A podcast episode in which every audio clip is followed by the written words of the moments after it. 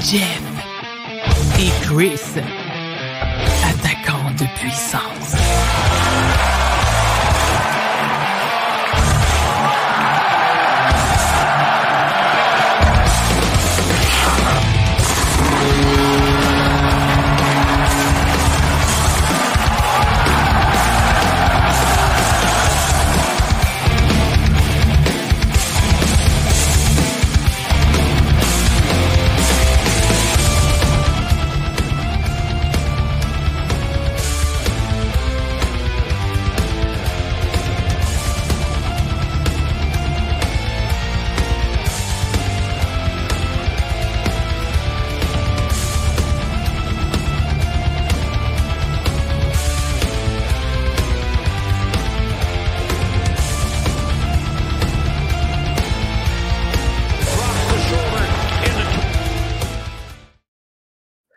Bonsoir tout le monde, bienvenue à Jeff et Chris, attaquant de puissance, épisode 13, épisode premier match des séries ce soir en ce lundi 17 avril 2023. Christian Matt accompagné comme d'habitude de Jeff Drouin.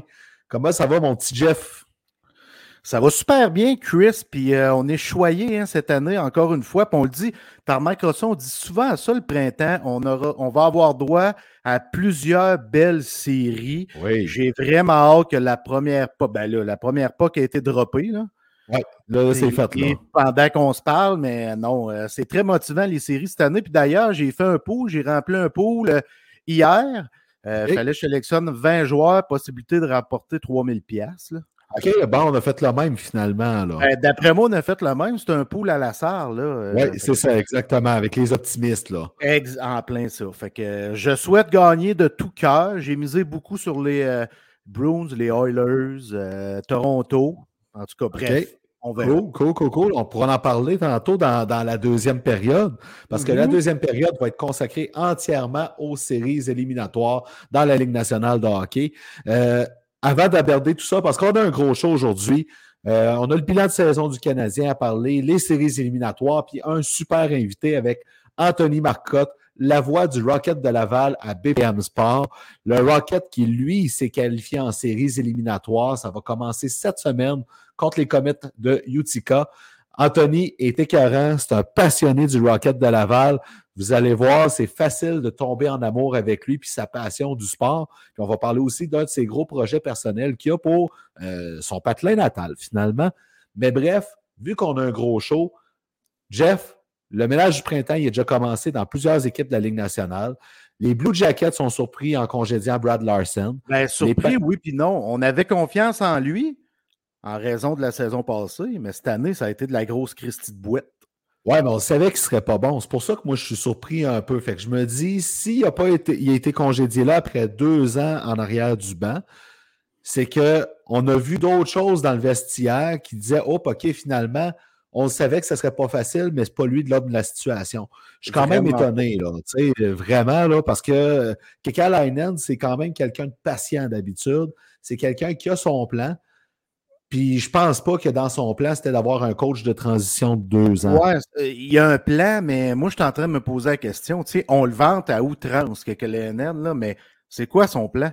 Ils ont gagné quoi? C'est quoi qu'ils préparent? C'est quoi l'avenir? Là, on sait pas. Et fait qu'à un moment donné, euh, je comprends son geste. euh, fallait qu'il tasse de là, là, ça n'a pas fonctionné. Un peu comme à Washington. il- Peter Laviolette ne pouvait pas revenir derrière ce banc-là, pour vrai. Là. Puis c'est triste. Ouais. Chris, à Washington, tu avais Barry Trotz qui a amené une structure, un système. Les joueurs ont tout embarqué là-dedans, puis euh, la culture était différente. On le sentait. La Violette s'en vient derrière le banc, avec tout respect que j'ai pour ce Après, après, après Todd Reardon, Reardon Ouais. que ça n'a vraiment pas fonctionné. là. Exactement. Là, c'est deux coachs consécutifs que ça ne fonctionne pas. La Violette, euh, ça collait pas. Les, les- les- le- ça collait pas, le gâteau ne levait pas. euh, la façon qu'il coachait, les joueurs appréciaient pas parce qu'il changeait beaucoup ses trios sans arrêt. Mhm. Je peux le comprendre. Il essayait de trouver un étincelle et tout ça, mais bon, il n'était pas apprécié d'au moins le deux tiers des joueurs. Fait qu'à un moment donné, ben, poup, ça pop. Il y a aussi un autre job ailleurs. Ben oui, puis exactement. Puis je veux dire, euh, là, il y a quand même, là, le prochain Washington qui est sa sellette, c'est le DG Brian McLellan. C'est bien beau qu'il y a Ben tous oui. les gars comme Ovechkin pour un bout. À- Washington, on surveille le record que Ovechkin devrait battre pour le, le nombre de buts de Wayne Gretzky. Mais malgré tout, euh, il y a quand même, ça sent la soupe chaude à Washington pour Brian McLellan. Sa job est pas safe. C'est peut-être sa dernière année en- dans- aux commandes des Caps s'ils ne font pas les séries encore l'an prochain. Un autre, un autre coach qui a perçu- perdu sa job, on savait que son équipe ne serait pas bonne, mais quand même, Dallas Eakins avec les Ducks Ouais, d'Anaheim. il est-tu mauvais? Il est-tu mauvais Dallas Eakins? Sérieusement, il est mauvais fois 1000, Chris. Il était mauvais avec les Oilers. Il est pas Ben, bon. c'est pas un coach de la Ligue nationale de hockey. Un coach de m'excuse, Ligue américaine. Un coach de Ligue américaine. C'est ça. D'un autre côté, Pat Verbeek, lui, quand il l'a signé pour un an, c'est- Dallas Eakins, il était là quand il est arrivé. C'était pas son homme. Fait que ça s'explique que là, Verbeek se dit OK, là, là, je vais placer mon coach. Puis là, là, j'ai j'ai pris mon temps pour organiser les- le, le- le reste de l'équipe. Là, je m'occupe de ce poste-là. Fait que, tu sais, ça, ça se comprend. Puis finalement, à Pittsburgh, on a les Pingouins qui ont fait le ménage au septième étage. Le Pas le DG choix. Pas le choix. Brian Burke, pas le choix. L'assistant DG, Chris Pryor, ça, ça m'a surpris un peu, mais en même temps, on n'est pas dans l'organisation, on ne peut pas juger. Donc, sans surprise, parce qu'on en avait parlé à date limite des transactions, Ouais. ça aussi, Ron Extall a écopé. Puis là, à Pittsburgh, ça, ça ressemble un peu à Washington. Hein? C'est dans le même style. C'est vraiment- vieilles, euh, de vieilles équipes qui ont construit pour gagner là, dans le moment présent, qui ont sacrifié de l'avenir et tout ça. Ça, ça ressemble. Ils sont dans le même bateau. Puis Extal, Chris, la seule place où il y a eu du succès, outre avec ses points, quand il Ouais. jouait comme gardien de but, c'est quand il était adjoint au, au GM euh, du côté des Kings. Tu sais, on Écoute- entendait parler de lui positivement, puis tout ça, mais ça a été tough de chausser les chaussures d'un d'un directeur général pour Extal.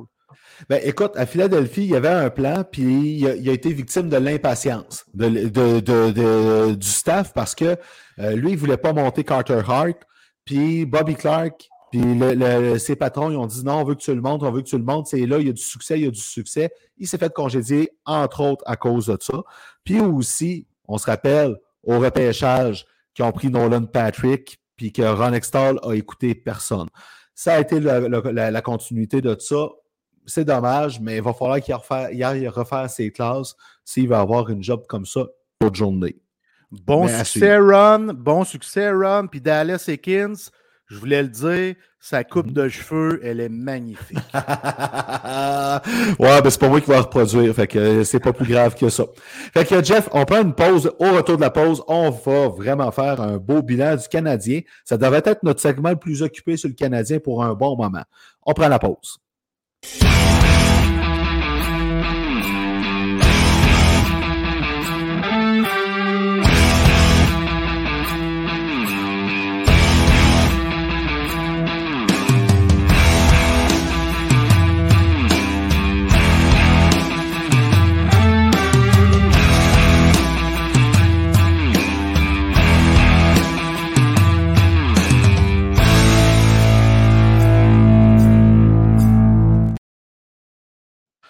On est de retour pour parler du Canadien de Montréal qui a, comme on l'a dit la semaine passée, enfin terminé sa saison. Une saison qu'on savait que ça allait être plus ardu. Une saison qu'on savait que c'était, sans le nommer, une reconstruction. C'est fait. Les joueurs ont vidé le casier, puis ont fait leur bilan. Les dirigeants du Canadien de Montréal aussi. Donc, après les duels contre les Islanders, où les Islanders ont été chercher les points qui leur manquaient pour être des séries. Et après, contre les Bruins, ça n'a pas pris de temps. Les casiers ont été vidés, puis on est parti chacun de notre côté, ou presque. Ben, à un moment donné, avec une saison comme ça, où tu as cumulé seulement euh, ces 31 victoires qu'ils ont eu, je ne me trompe pas, le Canadien de Montréal. Ouais. quelque chose de même, ouais.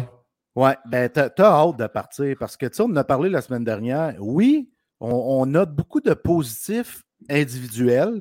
On a du positif au niveau de la structure, de la culture qu'on est en train d'instaurer à partir de, de- de- du plan de Martin Saint-Louis et ses acolytes. C'est vrai, regarde, c'est vrai, mais à un moment donné, quand une équipe ne gagne pas, euh, t'as hâte que ça se finisse. là. Les joueurs, ils ont hâte, Chris, que ça se finisse. Là. Puis, tu tu, tu, le sentais qu'on avait hâte que ça se termine. on sentait une certaine impatience, malgré tout le beau et le positif qu'on a vu. Mais il en demeure pas moins que tabarnane, c'est une saison longue pour les partisans du Canadien Montréal. Là.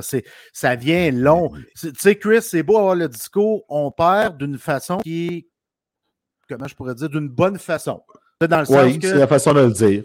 Exactement. À un moment donné, ça vient redondant de dire ça match après match. Il fallait que ça se termine. Beaucoup de besogne à faire pendant l'été. Fait que félicitations à cette saison pourrite, les boys.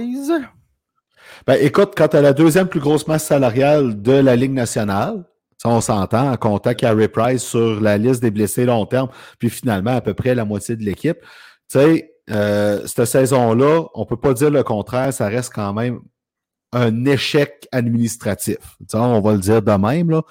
D'habitude, quand tu perds comme ça, puis tu as une masse salariale aussi élevée, c'est vraiment un échec. mais gars, on le savait, euh, tu l'as dit.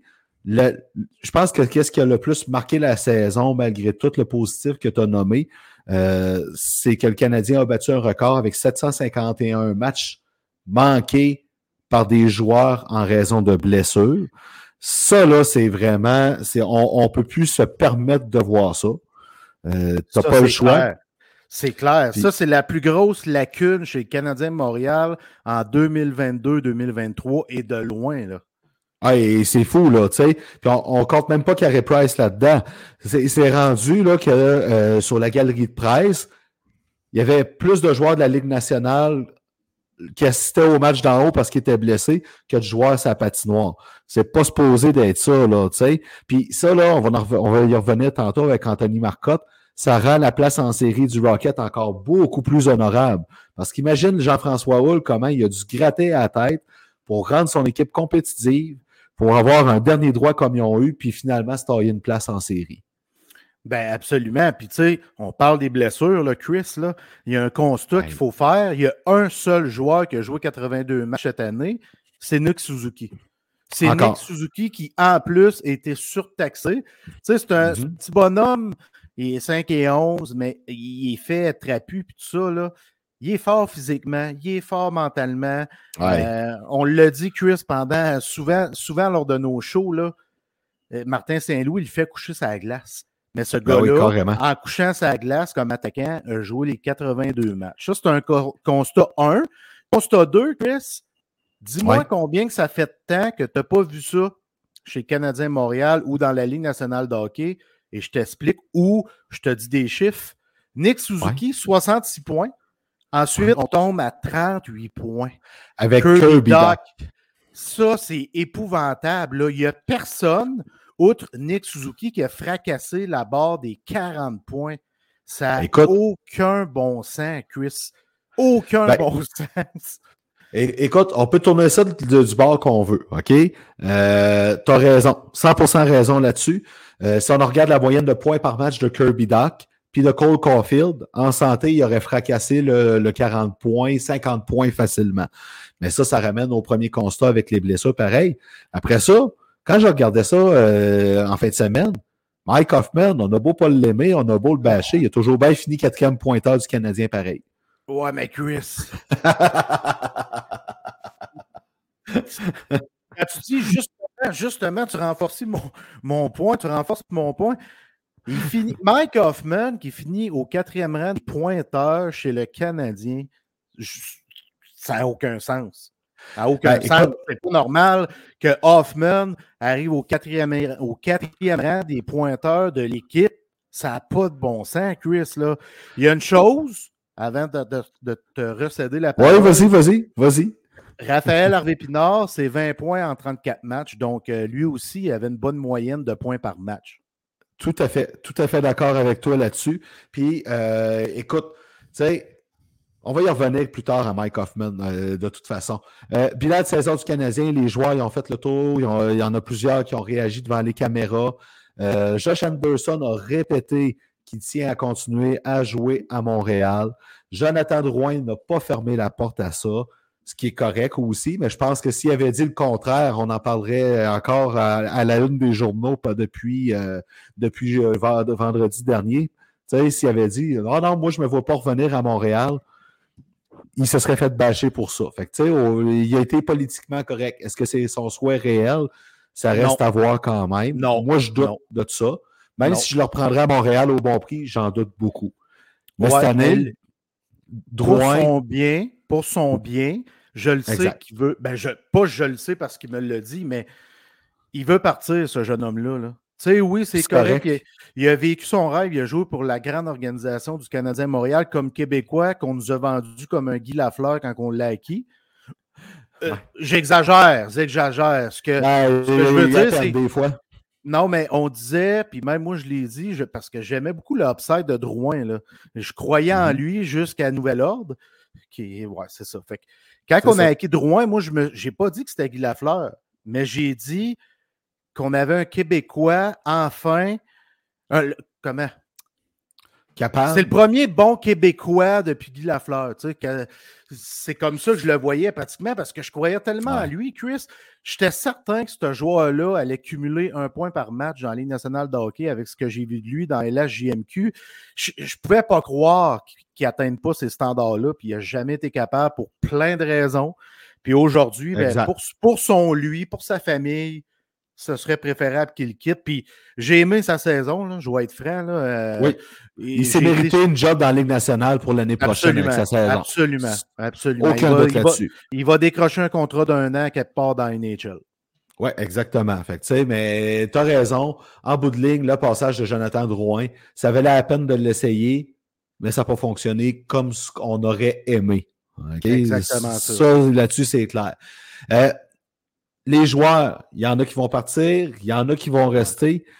Euh, mais quand même, le casse-tête, il est plus compliqué qu'on pense parce que, tu sais, il y, en a qui rêvent de racheter Mike Hoffman, puis je le comprends. Parce que, tu sais, j'ai les chiffres sur Cap Friendly ici, là, sous les yeux. Tu rachètes Mike Hoffman, sa dernière année de contrat, il compte juste pour 1 166 167 millions sur ta masse salariale. Pour un gars qui ne fit pas dans ta culture d'équipe, ben, c'est pas si cher. Mais dans les faits, je doute quand même que Kent Hughes va le faire parce qu'il n'a pas l'air de triper là-dessus. Ça envoie un message aux joueurs autonomes que tu comprends un peu dans la Ligue nationale, là, les joueurs sachent genre ces affaires-là. Tu sais, Vegas, de la façon qu'ils traitent le joueur, là, ça commençait à jaser ça aussi, hein. Tu sais, des gars comme euh, Marc-André Fleury, qui est un gentleman par excellence, la façon qu'il a été traité là, pour quand il a été échangé à Chicago, ça, ça l'a mis du plomb dans l'aile de l'organisation. Puis racheter un contrat de joueur, que tu le veuilles ou non, ça le fait aussi, même si on sait qu'il ne fait pas dans la culture. Ben, moi, j'ai un, discours. Mike Hoffman, je veux qu'il décrisse. Oui, moi aussi, j'ai pas dit que je veux pas qu'il décrisse, c'est juste que je crois pas au rachat. Je crois pas au rachat. Ouais, ton point est bon, mais il faudrait que ça se fasse. Idéalement, pour euh, commencer à éclaircir un peu le vestiaire, c'est-à-dire sortir, ces genres de personnes-là euh, qui ne veulent pas trop se coller à une culture, à une structure de jeu, parce que Mike Hoffman, il n'y en a pas de structure, lui. Il, il, a zéro hockey sense, il ne sait pas jouer au hockey. Tu sais, François Gagnon l'a souvent dit qu'il ne savait pas jouer au hockey, puis il y a du monde qui riait de François Gagnon parce qu'on dirait que les gens ne comprennent pas ce qu'il voulait dire par là. C'est vrai que Mike Hoffman ne sait pas jouer au hockey. Là. Lui, il joue comme sur une glace extérieure. Il a, a, un talent, il a une shot, il est capable de marquer des goals, mais il ne sait pas jouer au hockey. C'est réellement ça, Chris. Puis qui va partir? On aimerait Hoffman, Armia, on aimerait. Ça ne se produira pas, selon moi. En fait, ça va se produire à deux conditions. OK? Hoffman ça va être un throw-in pour l'envoyer dans une équipe qui a besoin d'accoter le plancher salarial. Dans son cas, ça va être ça. Mais quand tu fais ça, c'est faut que tu mettes un Yessi Lonen, faut que tu mettes un jeune qui va ou un choix au repêchage comme bonbon pour recevoir peu, pas grand-chose en retour. Tu sais, comme les Flyers ont fait jadis pour envoyer en Arizona Shane Gostis Behere. OK? Tu sais, c'est ça qui s'est passé dans le cas du Ghost. OK? Yoel Armiol, c'est différent. On sait que lui, en série, c'est quelqu'un qui peut élever son jeu d'un cran, puis qui peut le faire. En saison régulière, il donne rien. Je le sais, puis je le reconnais, puis c'est mon coup de gueule de la saison. C'est le gars qui m'a le plus déçu cette année, je pense, à l'attaque chez le Canadien, malgré tout. Mais Yoel Armia, ça va être différent dans son cas. Mais encore là, Ça se peut qu'une autre équipe dise ben, Je vais te le prendre, mais donne-moi un choix au repêchage avec ça pour t'en débarrasser. Puis avec la profondeur que le Canadien commence à avoir dans sa relève, puis je parle en quantité, ben, peut-être qu'il va falloir se le permettre. Oui. Oui, fait que c'est ton coup de gueule. Ah oui, Yoel Armia, c'est mon coup de gueule. je sais qu'il a été blessé, euh, mais cette année, je m'attendais à un moment donné. Tu sais, tu vois l'équipe jeune, puis tu dis, Calic, à un moment donné, il faut que des vétérans comme lui, parce que c'est un vétéran à ce temps-là, Yoel Armia, là, il faut que des gars comme lui élèvent le jeu d'un cran. Il faut qu'ils montrent la voix aux jeunes. Il faut que tu montres que. Il faut que tu prennes un peu plus de leadership. Il n'a pas. Il, n'a pas pour euh, la, saison régulière. Je le répète parce que l'année de, la run du Canadien en finale de la Coupe Stanley, il y en a eu. Il a bien joué avec euh, Corey Perry puis Eric Stahl. Mais c'était le complément des deux autres. on s'entend. J'aime ça. J'aime ça ton discours au sujet d'Armia. Il change un peu. Oh! Ah, parce que je reconnais qu'il était un complément? Non, parce qu'avant ça, justement, tu reconnaissais très fort que c'était un bon complément. Là. tu le dis moins fort. OK. Ah, ben non, mais je veux dire, gars, non, je trouve que je le dis de la même façon, mais peu importe. Euh, fait que bref, Armia, c'est mon coup de gueule. Ça a été lequel, le tien, toi? Euh, honnêtement, Chris, c'est je trouve ça tough de dire individuellement. Mike Hoffman, c'est sûr que, regarde, il a marqué 14 goals. Euh, il y a eu des popées séquences, sincèrement. Mais il fait partie de mes coups de gueule. Tu sais, Hoffman, Yoel Armia, euh, le beau d'Adonov, le temps d'Adonov, le temps qui était là, j'étais plus capable de le sentir. On l'a l'a tranché après 50 games, mais j'étais plus capable. Mais je pense que mon premier coup de gueule, euh, je ne sais pas si je dois le donner au préparateur physique, si je dois le donner au médecin de l'équipe, si je dois le donner au soigneur de l'équipe, je ne le sais pas. Mais c'est la façon de composer, de gérer les blessures des joueurs, des gars. Euh, c'est pas un addon, c'est pas une coïncidence, Chris. Pas après toutes ces années-là.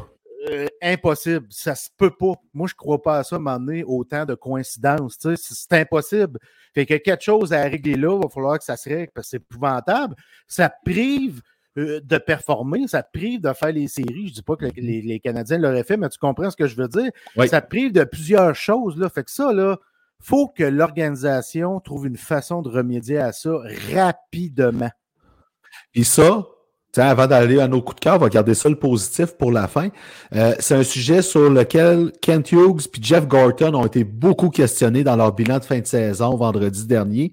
Euh, ça a même occupé une bonne partie du temps du point de presse. Là. Puis eux autres aussi, ils en sont conscients. Mais là, il y en a qui ont dit Ouais, mais ils n'ont pas dit ce qu'ils allaient faire. Tu peux pas dire ce que tu vas faire. Ça, on va être franc, là. C'est comme dire je vais échanger tel joueur, je vais aller essayer d'aller chercher tel joueur c'est colon, c'est impossible, tu peux pas dire ça. Puis il y a tellement d'impondérables que tu tu peux pas mettre ta tête sur le bio avec ça. Mais les, hauts dirigeants sont conscients de ça. Ben oui, ben, ils sont pas fous. Ils voient la même affaire qu'on voit. Ils savent qu'il y a quelque chose qui n'est pas correct. Tu sais, puis Ken Hughes le dit. Ken Hughes le dit. Euh, il est gêné de cette situation-là. Il est ben gêné sais, fait qu'à un moment donné, il, est conscient là, que ça va brasser, puis qu'il va brasser sa soupe à ce niveau-là pendant la prochaine été, pendant le prochain été. Écoute, puis en plus, le Canadien, c'est une des équipes les plus riches de la Ligue nationale. Tu n'es pas supposé d'avoir ce genre de problème-là. Tu n'as pas de masse salariale sur le staff que tu embauches, le personnel de soutien. Sais, le Canadien pourrait avoir un préparateur physique personnalisé par joueur s'il voulait puis il y trouverait, puis il serait tout bon s'il voulait, tu sais. On s'entend? Absolument. On s'entend 100%. Écoute, l'autre point qui, m'a beaucoup fait sourire dans le, point de presse du Canadien là, de, Kent Hughes, Jeff Gorton, c'est justement que Jeff Gorton, que son nom commence à circuler, qu'il s'ennuierait avec le Canadien, qu'il prendrait un job de DJ, déjà ailleurs dans la Ligue nationale. Moi, il ne m'a pas laissé paraître ça pantoute ben ben, là, quant à moi. Il a l'air pleinement engagé avec le Canadien. Là. Mais en même temps, es tu surpris d'entendre ça? Tu sais, je veux ben dire, euh, c'est un gars d'action. C'est un gars d'action, puis c'est facile de dire qu'il voit moins d'action dans le rôle qu'il occupe actuellement. Puis finalement, on se disait que ah, Ken va être un pantin, ça va être Gorton qui va tenir les ficelles. Ken ben là, il prend sa place en tabarnak. Tu te souviens, on disait ça? Ah, ça va être Il y en a qui disaient ça. Ben oui, qui exactement. Disaient ça. Moi, je n'étais pas de ceux-là. Il fait un boulot colossal, Ken Hughes, puis on l'a vu, puis il s'est présenté, puis il a affronté les, les, les journalistes pendant des tempêtes, puis tout ça. J'ai beaucoup de respect, puis c'est un grand leader, euh, Kenyo. Je suis vraiment content de cet ajout-là pour le Canadien Montréal. Moi, je, oui, alors vraiment, là, écoute, là, c'est. c'est, c'est on, on, voit quelqu'un de posé, intelligent, qui sait s'entourer. Puis, euh, à un moment donné, c'est toutes des choses qui paraissent, puis il fait un très, très, très beau duo avec Jeff Gorton. Vraiment. Sais, les, quand le monde parlait là, du monstre à deux têtes, puis que ça doutait de, de ça avec Jeff Gorton, puis tout le kit, les deux, les tâches ont l'air très, très bien réparties.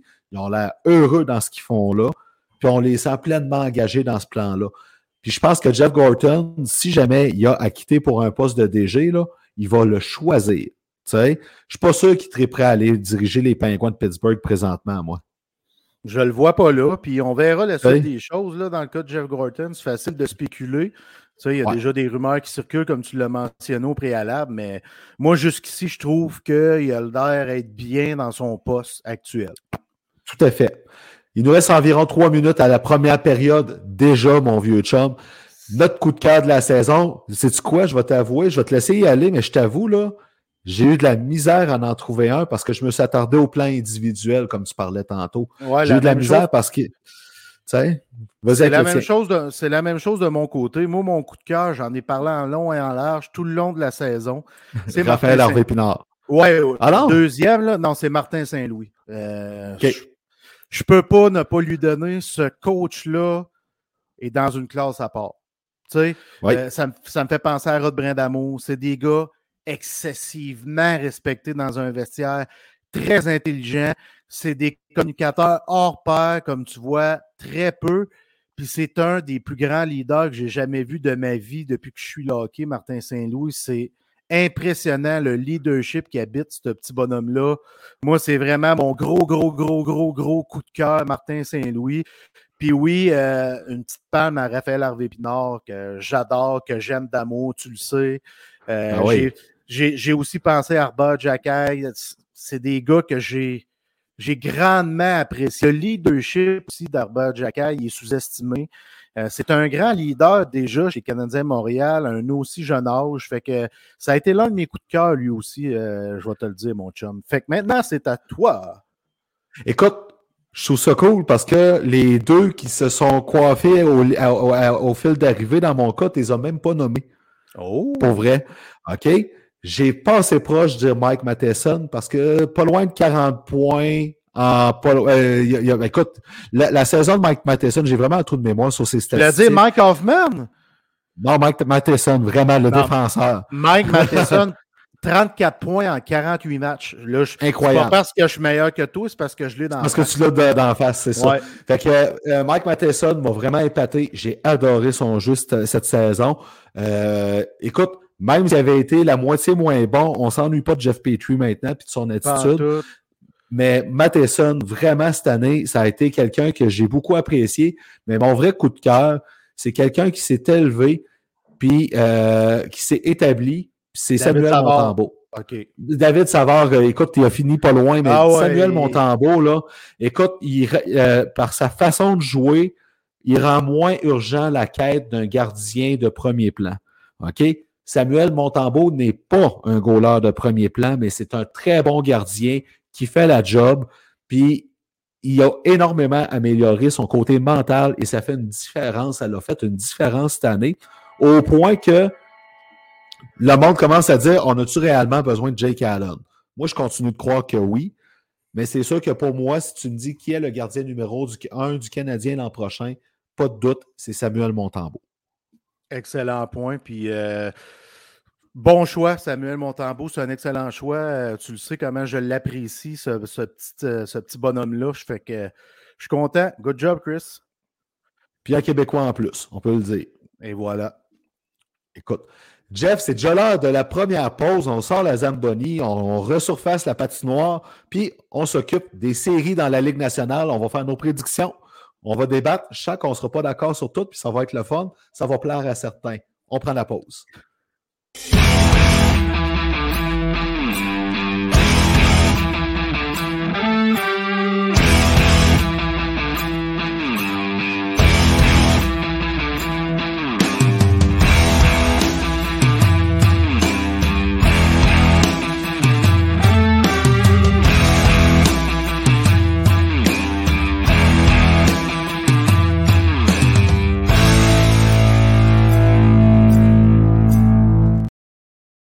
Ça sent le printemps. C'est enfin le printemps, on peut le dire. Et là, au moment qu'on parle, les séries sont commencées dans la Ligue nationale de hockey. On est heureux, on est bien. Deux duels qui ont lieu présentement, deux duels dans l'Est. Donc, les Bruins ont lancé leur série contre les Panthers et aussi les Hurricanes contre les Islanders. Mais tant qu'à parler de série, puis vu que c'est commencé dans l'Est, dans le pacing, moi, je me suis dit, fuck it, on commence par l'Ouest, puis on commence par la série Winnipeg Vegas. Donc, les Jets qui affrontent les Golden Knights. Un duel qui a l'air inégal sur le coup, mais pourtant, on s'entend. Ben, j'ai eu de la misère, Chris, à me décider, je vais être franc. Là. Vraiment, je me suis dit, les Jets pourraient surprendre en première ronde pour sortir les Knights. Parce que moi, j'en parle souvent. J'en parlais souvent avant les séries. Là tu pognes un chapeau, tu mets les noms des huit équipes de l'Ouest, puis c'est ça qui va sortir, qui va s'en aller en finale. Pour vrai, moi, c'est comme ça, je le vois. J'ai fini par décider de dire, OK, les Knights vont sortir les Jets en six, mais ça va être une série tough pour les Golden Knights. Euh, selon moi, c'est une équipe qui est lourde, les Jets de Winnipeg. Ils ont de très bons joueurs, mais ce vestiaire-là m'a toujours inquiété. Il y a des noms euh, il y a des noms qui auraient dû sortir de là, qui sont encore là. Tu sais, quand tu enlèves le site capitaine un joueur, Chris, Santo puis moi, là. Ben, ça dépend du contexte. Tu sais, ouais, mais dans, ça lui a déjà fait enlever Patrick Marleau ouais, je suis d'accord, mais dans le contexte que je connais des Jets, que j'ai su quand un de mes amis a joué dans l'organisation, je peux dire que c'est lui et Mark Shifley, ces deux tonnes de marde, sont encore là. Fait que j'ai de la misère à dire que cette équipe-là va gagner en raison de ces deux gars-là. Ben, c'est quoi? Moi, ça m'a. J'y ai pensé. Puis, euh, écoute, je suis incapable de. Moi, j'ai dit Winnipeg en 7. Parce que euh, pour moi, il y a un duel qui est inégal là-dedans, qui va finir par faire la différence, c'est celui des gardiens de but. Laurent Brossois a été annoncé comme le gardien partant pour le premier match mardi soir. Et c'est l'ancien adjoint de Connor Hellebuck. Puis c'est pas pour rien que c'est un adjoint à l'époque avec les Jets. C'est Connor Hellebuck. C'est un gars, un gars qui est dans le top 5 de la Ligue nationale dès qu'il peut. Puis je pense qu'il est capable de voler la série à lui tout seul. Oui, vas-y. Oui, vas-y. OK. L'attaque, pour moi, les deux équipes s'équivalent, même que les Jets sur papier sont légèrement supérieurs. Pour moi, la défensive, ça s'équivaut, mais dans les buts, c'est trop inégal. Je ne suis pas capable de, de, de passer par-dessus ça dans cette série-là moi, c'est le leadership qui fait en sorte que j'ai penché vers les Golden Knights au lieu des Jets. C'est ton point est très bon. Ton point est, très, très, très bon. Mais j'ai hâte de voir, mais moi, je pense que c'est vraiment la série, euh, une des séries qu'on peut avoir une belle surprise, tu l'as mentionné. Puis je pense que Winnipeg peuvent passer cette première ronde-là sans problème ben, sans problème, en 7. On s'entend rendu en 7. C'est qu'on se dit, ben, je suis pas assez sûr, fait que je vais mettre ça en 7 puis je vais bien paraître. L'autre série, ça, c'est une série qui va être vraiment intéressante à suivre. Les Hallers d'Edmonton qui accueillent les Kings de Los Angeles pour lancer les séries. Ça va être une maudite belle série à suivre. Calique que ça va être intéressant. Ouais, moi, dans mon pool, Chris, euh, j'ai pris euh, McDavid, Leon Dreisaitl, RHP, euh, RHP. Euh, Ryan, RNH, ouais. Ryan Nugent Hopkins et Zach Hyman, parce que je crois aux Oilers, je te l'ai dit cette année, attache bien ta tuque avec la broche, mon chum, Oilers en 5. Écoute, moi j'ai mis Oilers en 6. Parce que, euh, écoute, ben, un, on parlait des gardiens de but. Ben, je parlais des gardiens de but tantôt. Un duo Copley, Corpusalo, je trouve ça, même si la défensive est excellente en avant, euh, ça me fait pas, ça me donne pas confiance. L'autre chose aussi qui, euh, qui, pour moi, nuit aux Kings pour commencer la série, quand tu n'as pas ton meilleur pointeur avec Kevin Fiala pour commencer la série, ça fait mal. Pour battre les Hallers, tu as besoin de marquer au moins trois buts dans le game. Mais au hein, moins.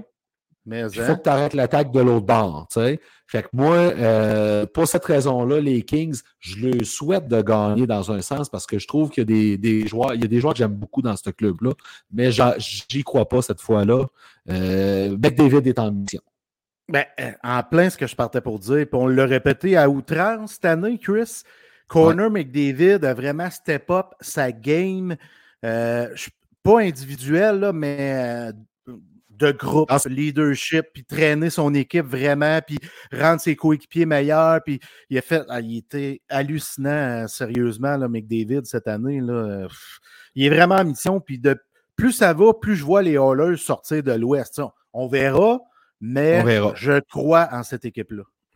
Je crois cette équipe-là encore plus depuis qu'ils ont ajouté Mathias Ecombe. Hein? On le disait, il manquait un défenseur Ça de ce genre-là. Ça, change la brigade. Exact, exact. L'autre série dans l'Ouest, mon équipe coup de cœur de d'habitude, l'Avalanche du Colorado, qui a réussi à gagner le titre de division et qui accueille les surprenants Kraken de Seattle que personne ne voyait en série cette année, ou très peu de gens. Pour... Moi, s'il y a quelqu'un qui voyait le Kraken de Seattle en série, je veux une preuve là, au début de la saison que ça a été dit. Mais euh, chapeau à vous autres parce que moi, j'y croyais pas. Ouais, euh, c'est une équipe qui est très tissée serrée. J'aime beaucoup cette équipe-là, mais les gagnants en titre, avec le meilleur joueur de la Ligue nationale de hockey, pour moi, Nathan McKinnon, va nous. encore amener, ouais, pour nous, va encore amener cette équipe-là à la prochaine ronde, fort probablement à la, à la finale, à la finale de, de, de, de- de- voyons, conférence.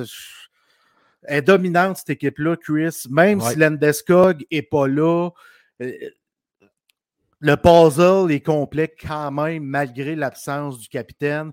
Parce que, tu sais, dans la vraie vie, je l'aime, Landeskog, c'est un grand leader. Mais, mais le joueur de franchise s'appelle Nathan McKinnon. C'est un capitaine dans l'âme. C'est Oui. un Sidney Crosby 2.0.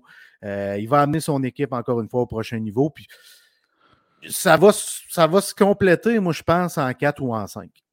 Ouais, Colorado en 5 dans mon cas. Je veux juste faire un- souligner un point à propos de Landeskog. Il n'a pas été là de la saison, puis l'Avalanche a quand même gagné le titre de division.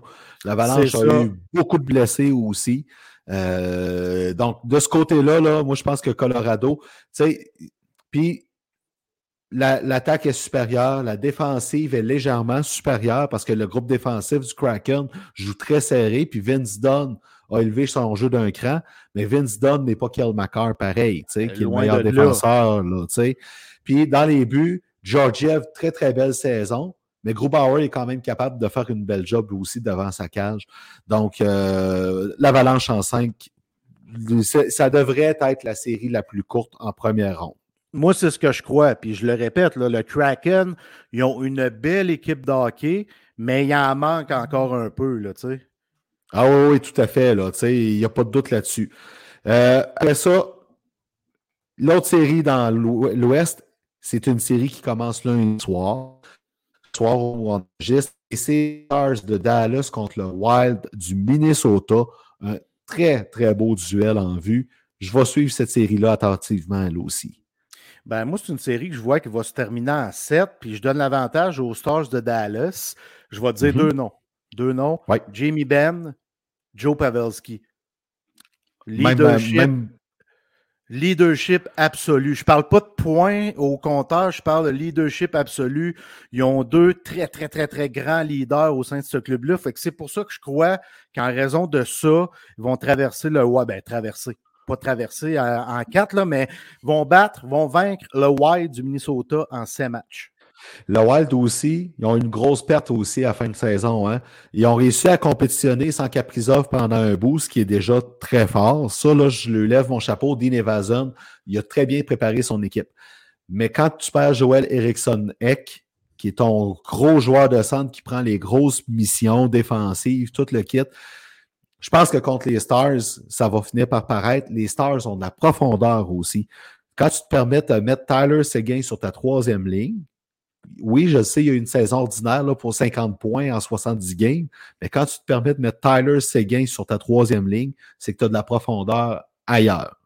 Fait que euh, moi aussi, j'ai mis Dallas, mais Dallas en 6 pour ma part, euh, tout simplement parce que je pense que le Wild va manquer d'énergie à force de, de, de, de se frotter à, à l'ancien club du Minnesota quand même, on va le dire. C'est les anciens contre les nouveaux. Ouais, ben moi, j'ai toujours trouvé ça particulier, Chris, puis euh, je vais faire une petite parenthèse, là. Ouais, vas-y. Tu sais, à qui l'histoire des North Stars du Minnesota appartient-elle? Sérieusement, c'est la même chose avec les Nordiques de Québec, avec les Jets de Winnipeg, puis tout ça. Chris, pour vrai, tu vas voir le Wild, ben, tu vas avoir des, des, des, des photos des North Stars du Minnesota, puis tout ça. Puis chez les Stars de Dallas, c'est eux autres, les anciens North Stars. Fait que eux autres aussi, tu as de l'historique des North Stars, puis tout ça, qui sont à Dallas. Fait que les deux traînent l'histoire. Fait que je trouve ça particulier, pour vrai. Ah, t'as, as raison, je l'avais jamais vu de ce point de vue-là, c'est drôle. Euh, écoute, je pense que si on en débattait, on n'aurait pas de réponse de toute façon, tellement il y a des pots et des comptes des deux bords.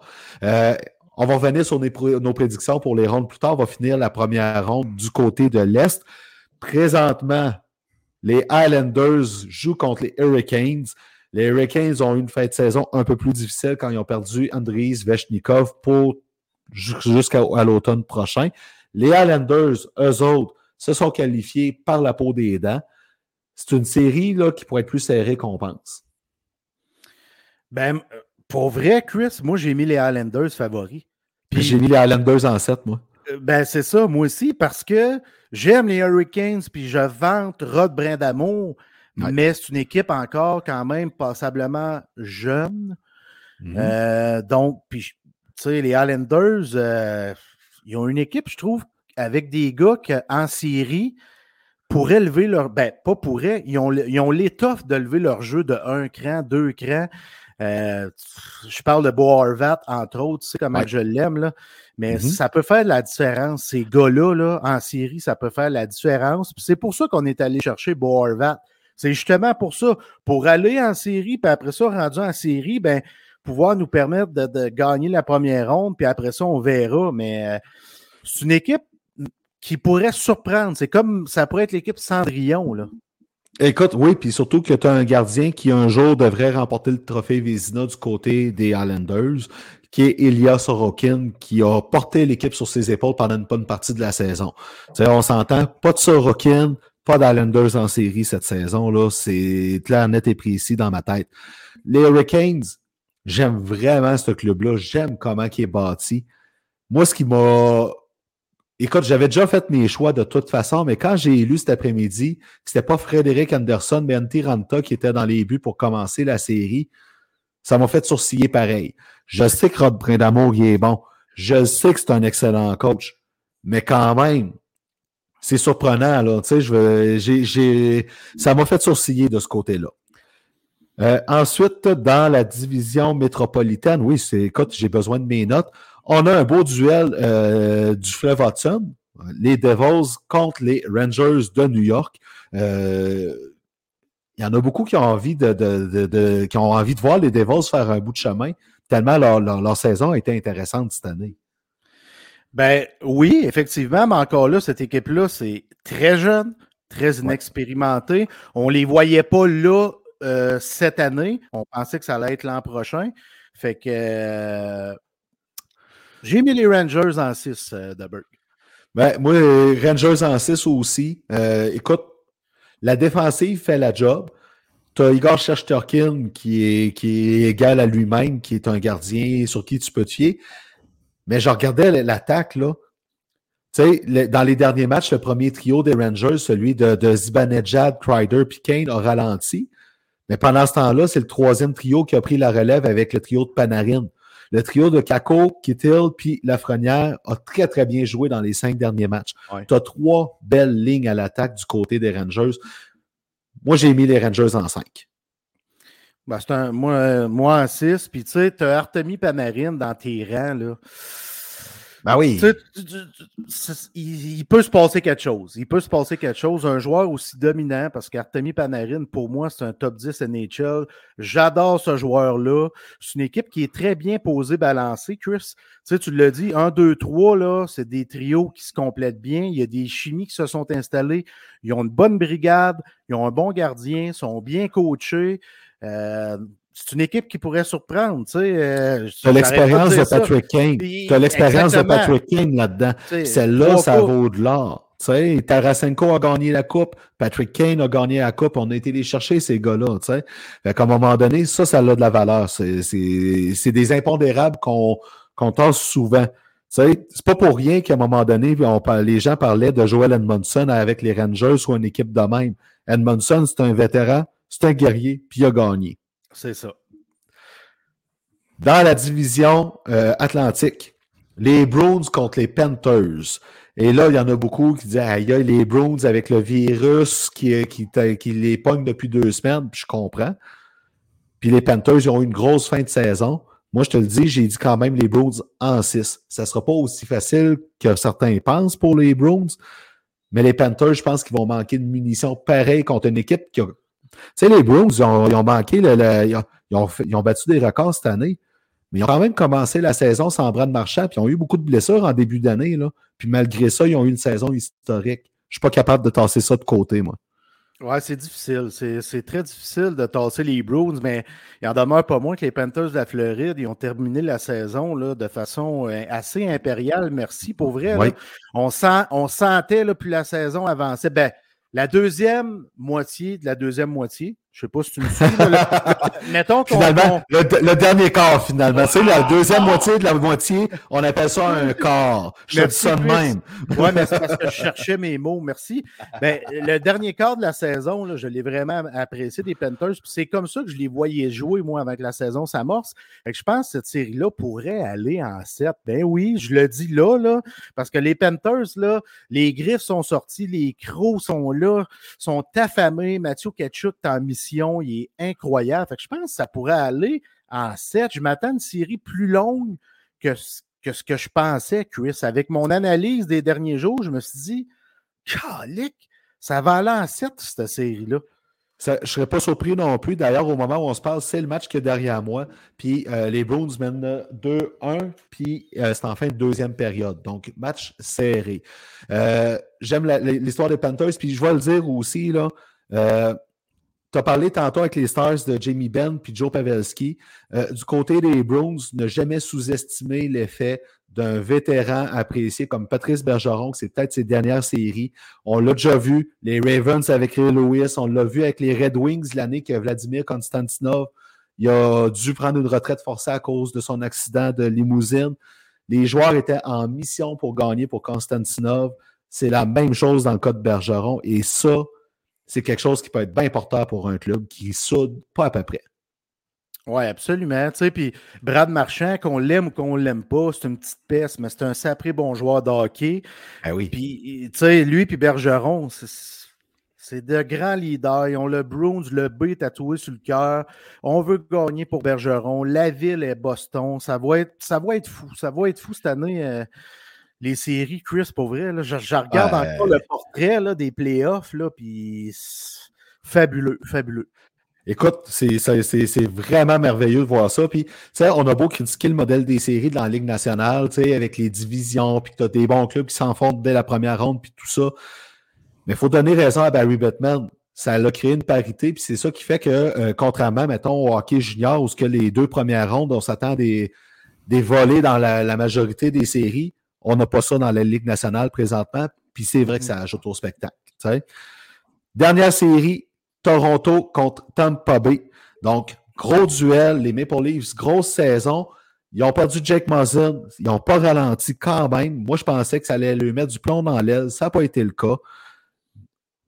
Moi, je vais, je vais, faire une prédiction à double sens. Tu vas rire, OK? Ben, je suis sûr que c'est la mienne que je vais faire. OK. Si Toronto est capable de gagner en 6, c'est eux autres qui vont passer, mais si ça sera en 7, ça va être Tampa Bay. Je ne pourrais pas miser contre Andrei Vasilevski à ce moment-là. J'ai le même call, je l'ai dit aujourd'hui à un collègue de travail, c'était vraiment ma prédiction. Maple Leaf en 6, mais si ça va en 7, c'est le Lightning. C'est tough de gager, de parier contre un, contre un gars comme euh, Nikita Kucherov, Steven Stamkos, qui est un grand leader. C'est des gars qui ont de l'expérience, ont gagné des Coupes Stanley, sont dédiés, mais ça a été. Euh, un peu particulier par moment avec John Cooper cette année. Oui, c'est vrai. C'est la première année que je me suis dit, Caroline, John Cooper pourrait-il ne pas être de retour derrière le banc du Lightning? Je ne m'étais jamais dit ça. Ça fait quoi, 11 ans ou 12 ans qu'il est derrière le banc? 10 ans. 10 ans. 10 ans, puis c'est la première année que je me suis dit ça, que je me suis surpris moi-même parce qu'à mes yeux, c'est l'un des trois meilleurs entraîneurs du circuit, mais quand tu benches tes trois leaders, il y a quelque chose qui tourne pas rond. Alors, gars, euh, je, je, je pensais jamais le voir faire quelque chose de ce genre-là. Euh, moi, moi je, trouve qu'aussi, puis on va le dire, que Toronto mérite enfin de goûter à une deuxième ronde des séries. On va le dire, là. Euh, mais regarde, ça, c'est à suivre là-dessus. La deuxième période est presque terminée, mon vieux. Pour nos calls, pour euh, plus loin en série, je te lance une proposition. Qui qu'on voit en finale de conférence, qui on voit en finale de la Coupe Stanley? Fait que je te laisse aller en premier. En finale de conférence, du côté de l'Ouest, ça va être l'Avalanche et les Oilers. Mm-hmm. Tu me suis-tu? Oui, je, je, suis très bien. du, côté de l'Est, ça va être Boston et les Rangers. OK? Moi, on, a presque la même prédiction. Moi, je ne pense pas que l'Avalanche va réussir à passer les Stars de Dallas. OK? Euh, malgré tout ça, parce que je trouve les Stars sont trop bien balancés, puis j'adore Jake Ottinger. Donc, moi aussi, Boston, Rangers de New York, les Stars contre les Hallers, et en finale la Coupe Stanley, moi, j'ai mis les Rangers contre les Hallers. Je pense que les Bruins, après, je pense que les Bruins, après avoir passé les Panthers, qu'on voit une série comme étant longue, puis après avoir passé les Maple Leafs ou le Lightning, ça va être plus dur contre les Rangers. Puis je vois la Coupe Edmonton de retour au Canada enfin après 30 ans. Ah, mais tu vas aller chercher des clics avec ton call. va te faire voir. Vas-y voir avec ta prédiction d'abord. En, euh, finale. la, finale, je vais mettre euh, Oilers Bruins. Parfait. Puis tu, vois, tu, tu, vois qui a gagné qui la coupe là, pour pas que je tout seul qui aille chercher des clics avec mes calls. Oilers. Bon, c'est ça. La deuxième période est finie. On verra bien dans deux semaines si nos prédictions pour la première ronde vont être justes ou complètement dans le champ. Je serais pas surpris que ce soit complètement dans le champ tellement c'est serré. Au retour de la pause, on a Anthony Marcotte. Il est dans le vestiaire. Il est prêt à joindre à nous pour jaser du Rocket de Laval qui est vraiment euh, tout feu, tout flamme. On prend la pause.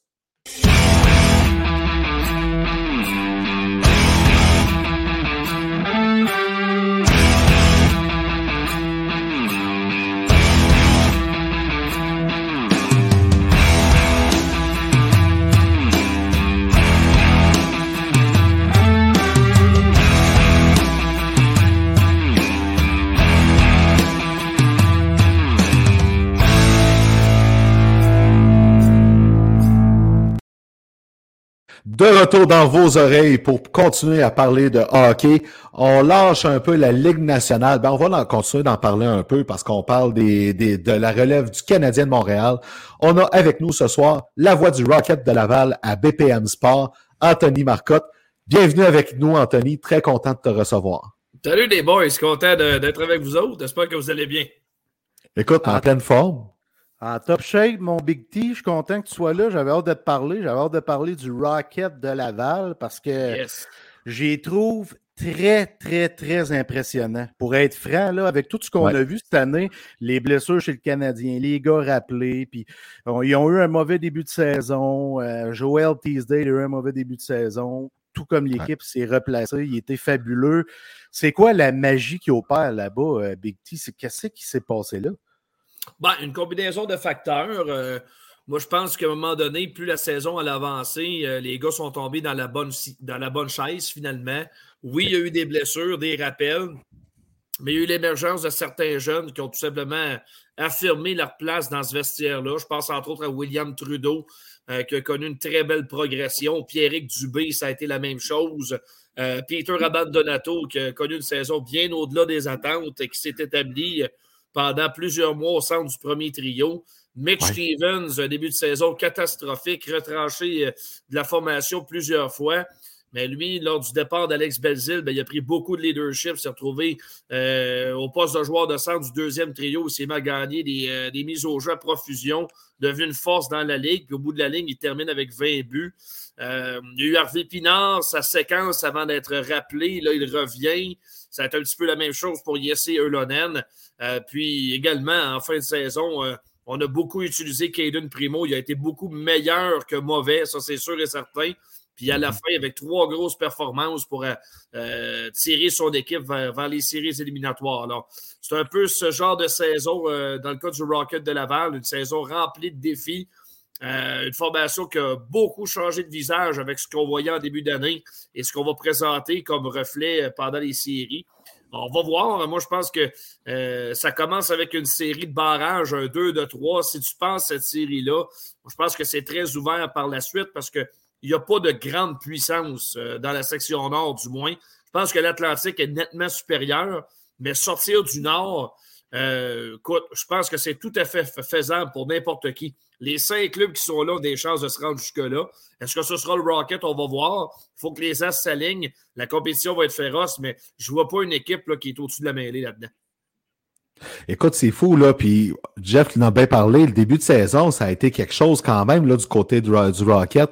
Jean-François Hull, il a fallu qu'il fasse, euh, puis ses adjoints, il a fallu qu'il fasse une grosse job pour rassembler tout le monde derrière le but commun pour jouer en équipe parce que ça a été dur à Laval. Là. Euh, on voyait pas la chimie, sa patinoire au début de l'année. là. Non, non. Puis il y avait un nouveau système euh, à installer aussi pour l'entraîneur. Je pense qu'on a tenté de calquer le plus possible euh, sur ce que Martin Saint-Louis soit impliqué avec le Canadien. Puis c'est bien correct comme ça. Tu veux que les gars qui sont rappelés fassent le travail. Puis je pense que ça s'est fait, ça, cette année, honnêtement. Puis Martin Saint-Louis en a lui-même parlé, vantant les mérites du personnel de coach à Laval, parce que les gars n'étaient pas dépaysés lorsqu'ils étaient rappelés.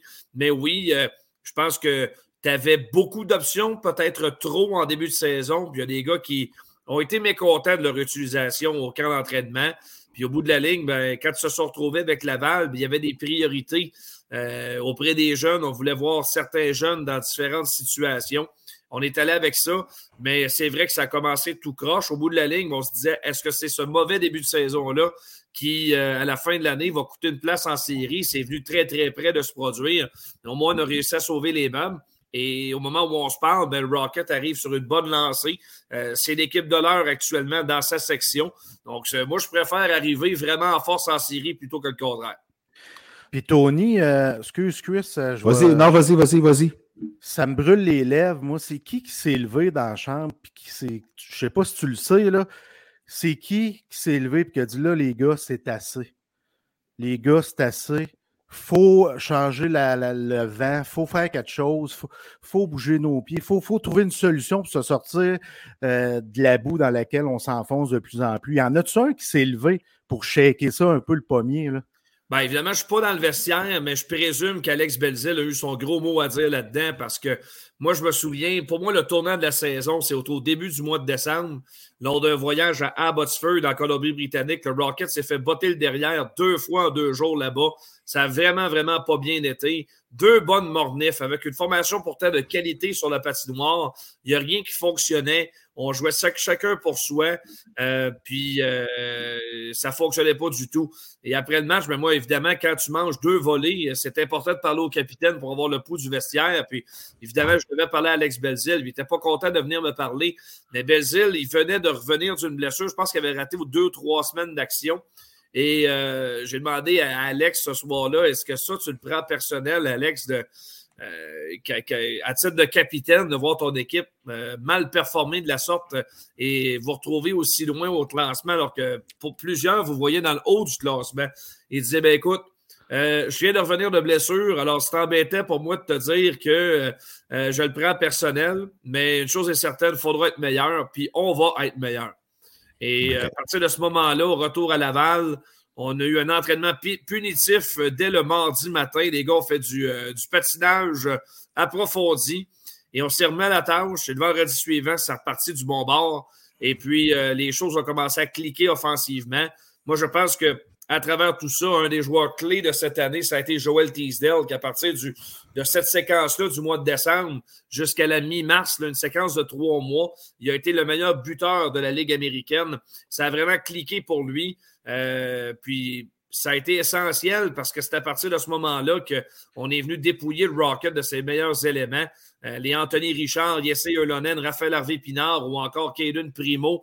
Justin Barron. un bon bout de temps avec le Canadien.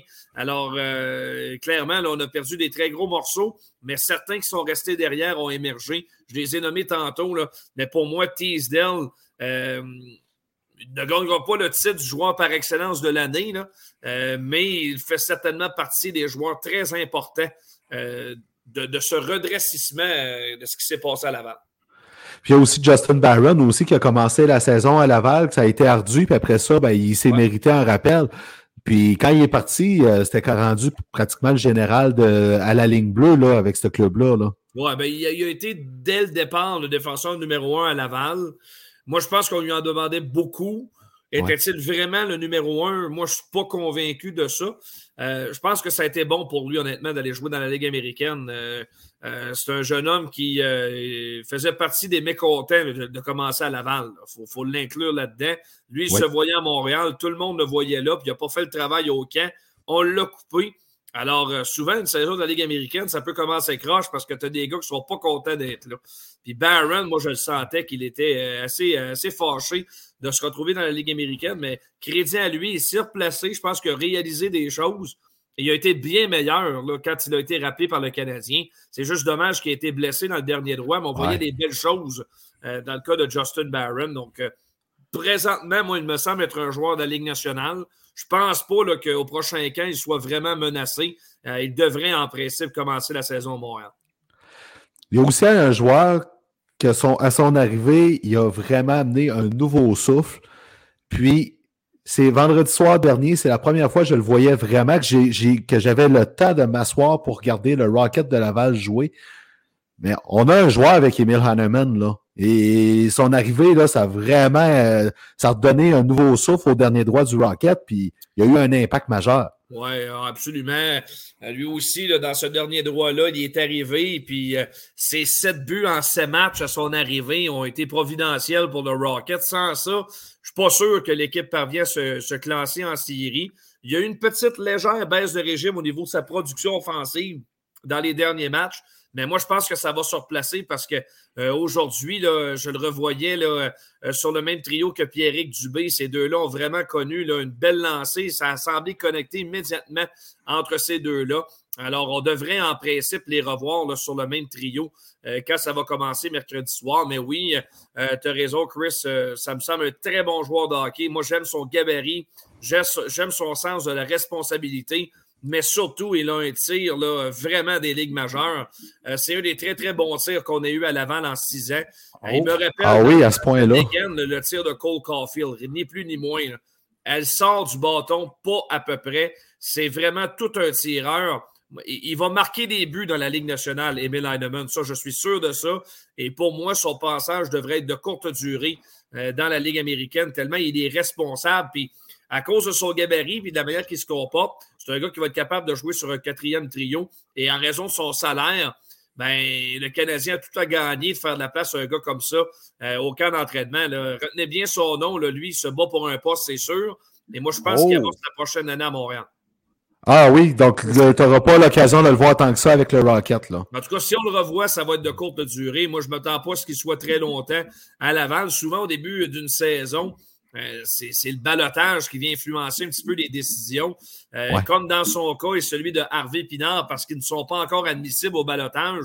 Ben, peut-être qu'à cause de ça, on va préférer en garder un qui doit être exposé puis, et les retourner à Laval. Mais par expérience, ces gars-là, quand ils sont mûrs, dès qu'il y a un blessé, ils montent en haut et ils ne reviennent jamais après. Puis depuis le temps que tu suis le Rocket, euh, Tony, ça fait quoi déjà? 5, ans, 6 ans, 7 ans? C'est la sixième année. C'est la sixième année, c'est à peu près ça, je pense. Est-ce que c'est l'un des meilleurs joueurs que tu as eu la chance de voir? Tu t'es dit, hey, ça, ça c'est un joueur de hockey, comme, disait, comme dirait Joël Bouchard, ça, c'est un joueur de hockey. Là. Non, oui, clairement. C'est assez flagrant, les gars. Euh, euh, les joueurs qui, tu le sais tout de suite, sais, que la, Ligue américaine, c'est juste de passage. Tu le sais rapidement. sais, Cole Caulfield, c'était ça. Ben, Emil Alleman, c'est exactement la même chose dans mon livre à moi. Peut-être pas aussi dominant offensivement que Caulfield, mais tu remarques dans son ensemble plusieurs éléments de son jeu qui sont au-dessus de la moyenne. À partir de ce moment-là, pour moi, ce n'est qu'une question de temps.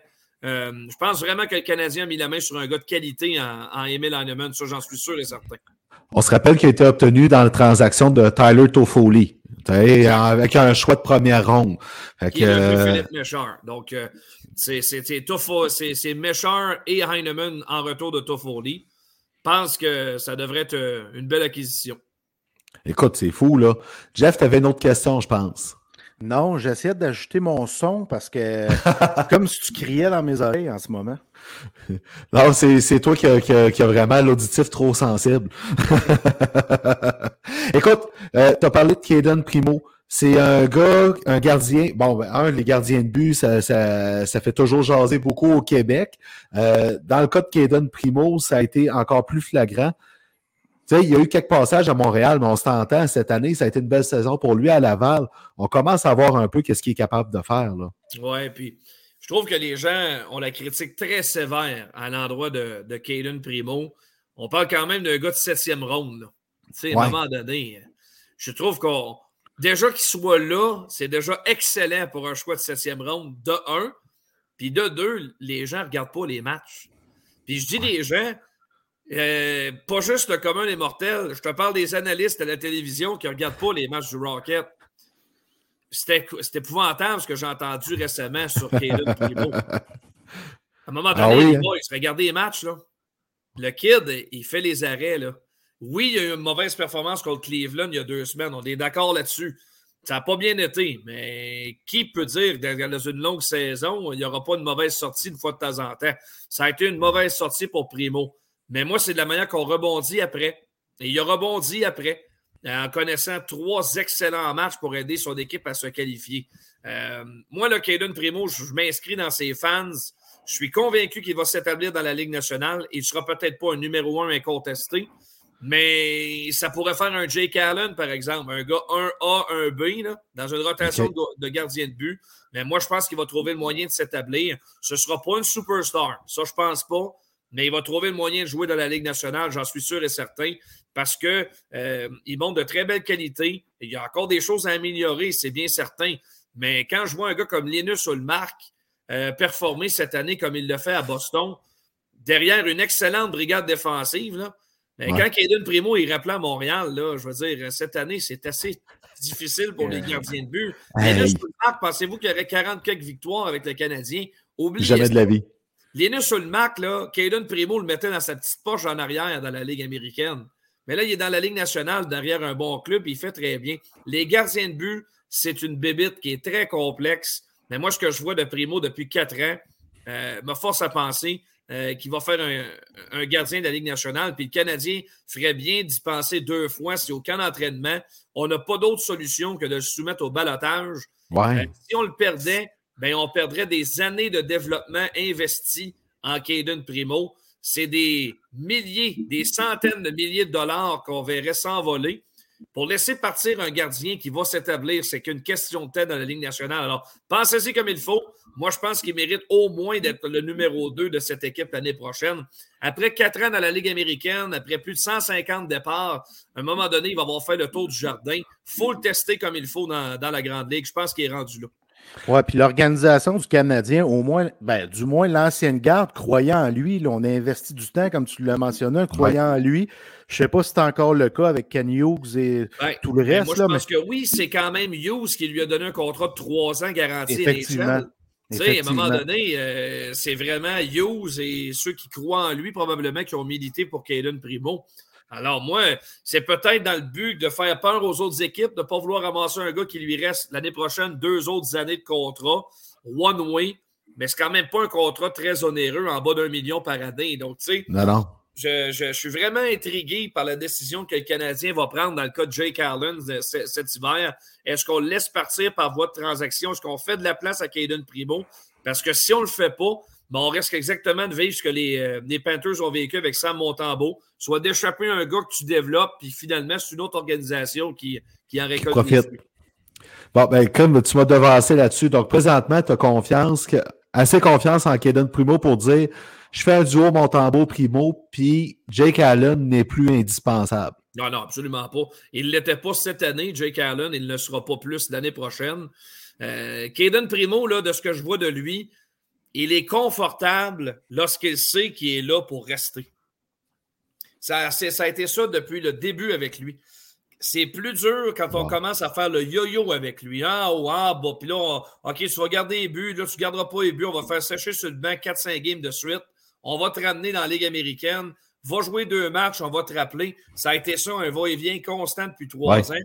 Et c'est vrai qu'à chaque fois qu'on le retournait à Laval, il en arrachait ses quelques premiers départs. Mais quand il sait qu'il va être là pour un bon bout de temps, là, il tombe dans sa zone puis il devient un des très bons gardiens dans la Ligue américaine. OK, quand même. Quand Puis même. toi, euh, Tony, tu trouves-tu que Primo a plus d'upside que Montembeau? Bien, si on regarde le rendement dans la Ligue nationale, euh, c'est-à-dire dans la Ligue américaine, je veux dire, Primo, c'est nettement des chiffres supérieurs à Montembeau. Montembeau n'a jamais rien cassé dans la Ligue américaine. Par contre, je pense que Primo a joué avec des meilleures équipes que Monty avec les Thunderbirds à Springfield. Montembeau n'avait pas de très bonnes équipes devant lui, encore moins en défense. Alors, c'est toujours dur à dire. Euh, mais tu sais, Sam, je le connais très bien. Là, avec l'Armada, je décrivais ses matchs, puis j'ai toujours eu confiance en lui. C'est deux gardiens similaires, à mon sens. Mais si tu regardes leur parcours dans le hockey, ce qu'a fait Primo à Northeastern avec équipe USA, euh, il y a quand même un petit peu plus de bagage au même âge que ce que Montembeau avait fait. OK. OK, OK, c'est intéressant. Vraiment Et intéressant. Une bonne run de série de la Ligue américaine, ce que Montembeau n'a pas fait. C'est vrai. Oui, l'an oui, le printemps passé, c'est vrai, le Rocket, euh, ça veillait tard l'an passé. Là. 936, euh, Primo, ses statistiques en série. 2,17 Oh!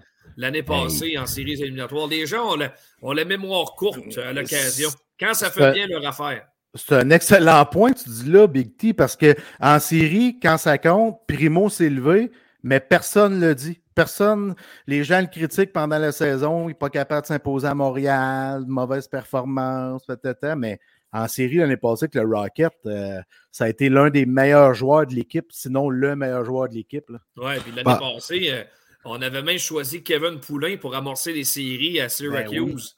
Euh, c'est vrai. ça avait été quand même ardu pour Primo à la fin de la saison. Puis Poulain, euh, ben en fait, euh, Primo s'était surtout retrouvé avec le Canadien en fin de saison passée. Puis c'est Poulain avec de grosses performances qui avait amené le club en série. Je pense qu'on a voulu récompenser le vétéran avant toute chose. Mais dès qu'il a perdu le premier match, on est allé avec Primo. Il n'a jamais perdu son filet jusqu'à la fin des séries. Donc je pense que ça, ça l'avait beaucoup fouetté. Et Primo a vécu un petit peu la même chose avec sa contre-performance contre Cleveland la semaine passée. Puis quand il est devenu le mur qu'on attendait, ben, le Rocket a gagné ses trois matchs. Alors moi, je suis très optimiste. Je, je, lui- ai parlé ce matin à Primo, puis il semblait dans un calme, dans une bonne zone, confortable, euh, sûr de lui. Donc euh, maintenant, ben, c'est sur la glace que ça va se passer. Hey, c'est super ça. Avant de parler des séries du Rocket, parce qu'on a parlé puis euh, on, on- on a effleuré le sujet, moi j'ai besoin de savoir ton coup de cœur puis ton coup de gueule de la saison à Laval. Euh, coup de cœur. Ben moi, là, je prends énormément de plaisir à voir des gars se faire rappeler dans la Ligue nationale. On les voit trimesures dans la Ligue américaine, puis euh, manger leur pain noir. Pour moi, c'est dur d'ignorer Joel Teasdale cette année parce que, le teaser, euh, je l'ai connu à l'Armada. c'est un bon kid, c'est vraiment une bonne personne, puis c'est un bon travaillant. Potentiel limité de la Ligue nationale, ça c'est sûr. Ouais. Mais une force de la nature pareil, puis très fort sur la rondelle, bon marqueur. Mais cette année, j'ai trouvé ça tellement triste parce que le Canadien lui a fait confiance cet été. On lui donne un contrat de la Ligue nationale pour arriver au camp du CH, puis se retrouver dans le groupe C au camp euh, à faire les pratiques, puis à pas jouer des parties hors concours. Il y a eu zéro match Teasdale. Ouais. Puis après ça, Ben- ben, il se au- avec le Rocket. Il ne joue pas les quatre premiers matchs. Là, tu, me mets à sa place. Bon, ben, qu'est-ce que je fais ici? Comment ça se fait qu'il m'avait signé? C'est sûr qu'il s'est posé un paquet de questions, puis il n'était pas content. Il n'a jamais fait la baboune, par exemple. Il a toujours eu la bonne attitude. J'en ai vu là, dans sa place là, qui aurait bourrassé, puis il aurait été mécontent, puis il n'aurait rien voulu savoir. Mais pas Teasdale. Il a toujours eu le sourire aux lèvres. Quand l'opportunité s'est créée, il en a profité. Puis euh, il finit la saison avec 23 buts. Puis, un- puis deux matchs dans la Ligue nationale à la fin de l'année. Alors, chapeau à lui. C'est une des très, très belles histoires, ça, je pense, en six ans avec le Rocket. De, de- qui, en quelque sorte, explique bien ce qu'est la Ligue américaine. Tu sais, des fois, c'est Ouais. une jungle, puis des fois, l'entraîneur est comme forcé de mettre des joueurs dans son line-up qui n'ont pas d'affaires là. C'est parce que c'est une question de développement, c'est des ordres d'en haut. Combien de fois j'ai vu un entraîneur essayer d'expliquer des décisions en sachant très bien qu'il racontait de la bullshit parce que, parce que comme pas le choix, parce que c'est de même. Ben, cette année, là, des histoires de même, il y en a eu une puis un autre parce que le coach avait les mains attachées, parce qu'il faut développer, puis c'est correct aussi. Mais en même temps, il faut accepter le fait qu'à l'occasion, un club de la Ligue américaine, ce n'est pas nécessairement ton groupe des 20 meilleurs joueurs qui est sur la glace à tous les soirs. Puis Teasdale, pour en faire du pouce là-dessus, moi, ce que j'admire énormément, c'est parce qu'il y a eu deux blessures sérieuses. Puis on s'entend, on a vu, là, euh, moi je donne souvent l'exemple de Samuel Morin, que les blessures, ça l'a gâché carrément sa carrière professionnelle. Teasdale, ça aurait pu arriver dans son cas avec ce qu'il a eu à guérir. Là. Ben oui, c'est deux chirurgies majeures au genou. Euh, il y a sûrement eu des moments de découragement là-dedans. Euh, mais écoute, il s'est relevé. Puis, moi, je pense qu'il peut être un morceau important dans les séries. Euh, il va amorcer les séries sur le quatrième trio du Rocket. Alors, ça vous donne une idée, là, de la profondeur de ce club-là sur les ailes. Au centre, c'est extrêmement mince avec la blessure à Stevens mais je pense que le groupe d'ailiers à Laval est très dur à battre à travers toute la ligue. Alors, il y aura beaucoup d'offensives sur quatre trios. Je pense que ça va être, ça sera pas reposant d'affronter le Rocket à tous les soirs, ça c'est sûr. Écoute, on a hâte de voir ça d'ailleurs. Ton coup de gueule. Coup de gueule. Euh, coup de gueule. Hmm, j'essaie d'y réfléchir. Tu sais, j'aurais sûrement dit Stevens en début d'année parce que ça allait tellement pas bien, mais finalement, il a tellement été bon, lui, dans les deux ou trois derniers mois, euh, qu'au contraire, là, il devient un joueur extrêmement important. Euh, c'est sûr qu'on se serait attendu à plus de Mathias Norlinder, mais même encore là, j'ai trouvé que lui aussi a montré une belle progression euh, dans le dernier droit. Mais on attend encore le joueur à caractère offensif qu'on nous avait tant vanté. Moi, je ne sais pas euh, qui, qui, qui, a vu un défenseur là, euh, tout, tout étoile offensif. Là, ce ne sera jamais ça. Oubliez ça. Oubliez ça. ça n'arrivera pas. tu vois qu'il y a quand même de l'attaque en lui. Mais c'est pas Niklas Lidstrom, c'est pas Kale McCarr, puis toutes sortes de comparaisons boiteuses qu'on a tous entendues. Norlinder ne sera pas ça. Euh, je pense pas qu'il y a un potentiel de la Ligue nationale avec lui. Il reste une autre année de contrat euh, en ce qui le concerne. Est-ce qu'on va le ramener en Amérique du Nord l'an prochain? Avec euh, la panoplie de défenseurs gauchers qu'on est en train de développer dans l'organisation? Moi, je pense qu'on est peut-être rendu à la croisée des chemins euh, dans le cas de Norlinder. Alors, c'est peut-être lui. J'aime pas. J'aime pas cogner sur la tête de qui que ce soit là, dans les équipes que je décris et tout, mais c'est sûr que lui, c'est peut-être une petite déception. Ah, ouais, j'aime ça, la déception au lieu de coup de gueule. Euh, je vais me rappeler pour les prochaines fois d'ailleurs. Euh, le, Rocket commence son parcours en série. Euh, tu nous as parlé tantôt, l'ambiance est vraiment au meilleur dans le vestiaire. Puis, je veux dire, quand le chef comme Jean-François Hull a son équipe bien en main, ben, tout peut arriver. Là. Ouais, puis JF mérite sa part de crédit. je pense que peu de gens lui accordent parce que il n'est pas fort en gueule comme Joël Bouchard, ben, c'est moins média darling un petit peu, Jean-François, mais pas moins que c'est toute une tête de hockey. C'est tout un coach, c'est tout un motivateur. Les gars aiment jouer pour Jean-François Hull. Euh, moi, je pense que c'est le coach parfait pour un club de la Ligue américaine. C'est un gars qui va être capable, euh, de par sa personnalité, de composer avec les ordres de ses boss, puis de réussir à, à gérer son vestiaire, puis euh, à garder avec lui des gars qui sont mis de côté, pas parce qu'il ne veut pas les faire jouer, c'est parce qu'il y a des consignes d'un peu plus haut.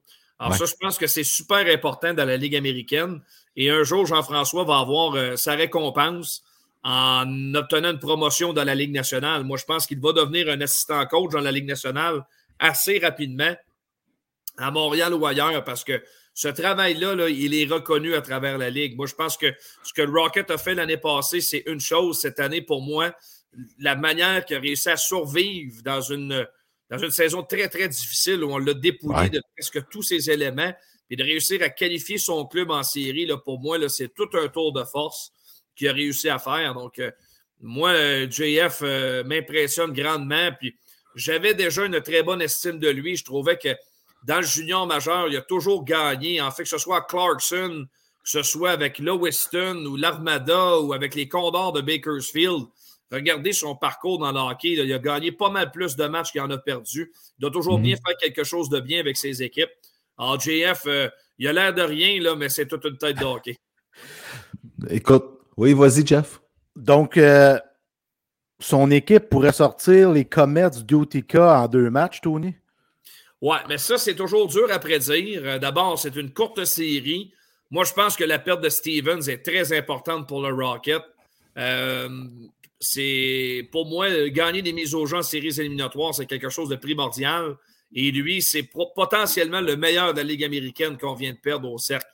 En plus de ça, c'est le seul droitier qui prend des mises au jeu. Parce que Belzil n'est pas là et Stevens maintenant est blessé. Alors, les euh, joueurs de centre avec le Rocket sont tous gauchers. Il n'y a aucune option pour prendre des mises au jeu à droite. Alors, ça, là, ça m'inquiète drôlement. Euh, c'est une pierre angulaire de, l'offensive. On l'avait placé avec, euh, avec Heinemann lorsqu'il est arrivé, mais pour moi, Stevens est grandement responsable du rendement de Heinemann quand celui-ci est arrivé. écoute, ça, ça m'inquiète. j'aurais, puis l'autre chose aussi, j'aurais aimé que Nicolas Baudin puisse amorcer les séries, mais il est blessé lui aussi, il ne sera pas là. Donc, on a deux pertes quand même importantes. C'est sûr que si on regarde la formation, elle est de qualité, il n'y a aucun doute là-dessus, mais il y a quand même deux gros morceaux qui sont absents. Du côté des Comets, c'est une équipe qui, oui, le Rocket a battu cinq fois sur six, mais Jean-François Hull l'a noté ce matin, puis il a tout à fait raison. Dans quatre matchs sur six, ils n'avaient pas leur gardien de but. Alors, c'est Nico Dawes qui va amorcer la série pour les Comets.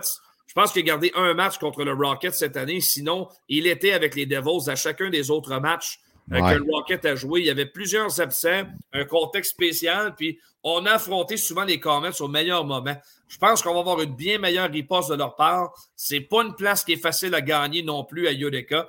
Euh, c'est une série 50-50 pour moi. Ce sera pas facile euh, de gagner. Et il faut absolument que le Rocket remporte le, premier match mercredi. Ça, c'est sûr et certain. Ça va être difficile. Deux matchs en deux jours. si, tu, tires de l'arrière dans la série, d'aller les battre deux fois en deux jours sur la route, ça, je vois mal euh, comment ça pourrait se produire. Écoute, ouais, ouais, euh, mis en perspective comme ça, on comprend. Fait que ça commence mercredi soir pour le Rocket de Laval. Ça va être à suivre, ça, là. Ouais, euh, je pense que le Rocket a une meilleure offensive. Euh, je pense qu'ils ont aussi le meilleur gardien de but. C'est une équipe, le Rocket, qui est différente quelque peu de l'année passée. Je pense que c'est une équipe qui est un petit peu plus grosse offensivement, même si elle demeure petite si on la compare avec d'autres équipes de la Ligue américaine. Défensivement, moi, je pense que là, euh, c'est pas la défensive de l'an passé. On avait une certaine rudesse en défense. Belpedio, Ouellet, Paquet Bisson, ces gars-là sont pas là cette année.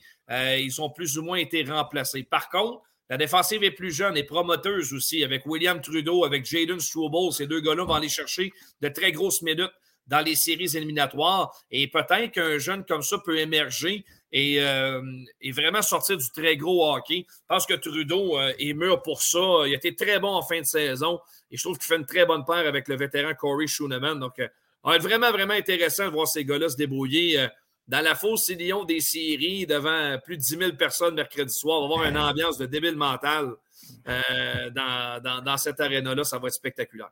Fait que le septième joueur va être là. Tony, la place belle, ça a l'air euh, à shaker un peu. Là. Ah, il y a une frénésie indéniable. C'est très, très bruyant. C'est vraiment quelque chose, je vous le dis. Là. Ça va être très intimidant pour l'adversaire de venir jouer à Laval. La foule est impliquée dans les matchs, s'en donne à cœur joueur. Euh, pour déranger les joueurs. Puis là, on prépare encore le fameux white out. On va demander aux gens de s'habiller en blanc pour le match de mercredi. Donc, euh, ça donne toujours une scène très impressionnante quand, euh, quand la série commence. Puis, écoute, l'appui du septième joueur est tellement important. Puis, ce serait tellement le fun de, voir le Rocket passer UTK parce qu'après, ce serait une série contre Toronto. au premier vrai tour des séries, ça c'est déjà confirmé. Toronto va être en attente du gagnant de cette série.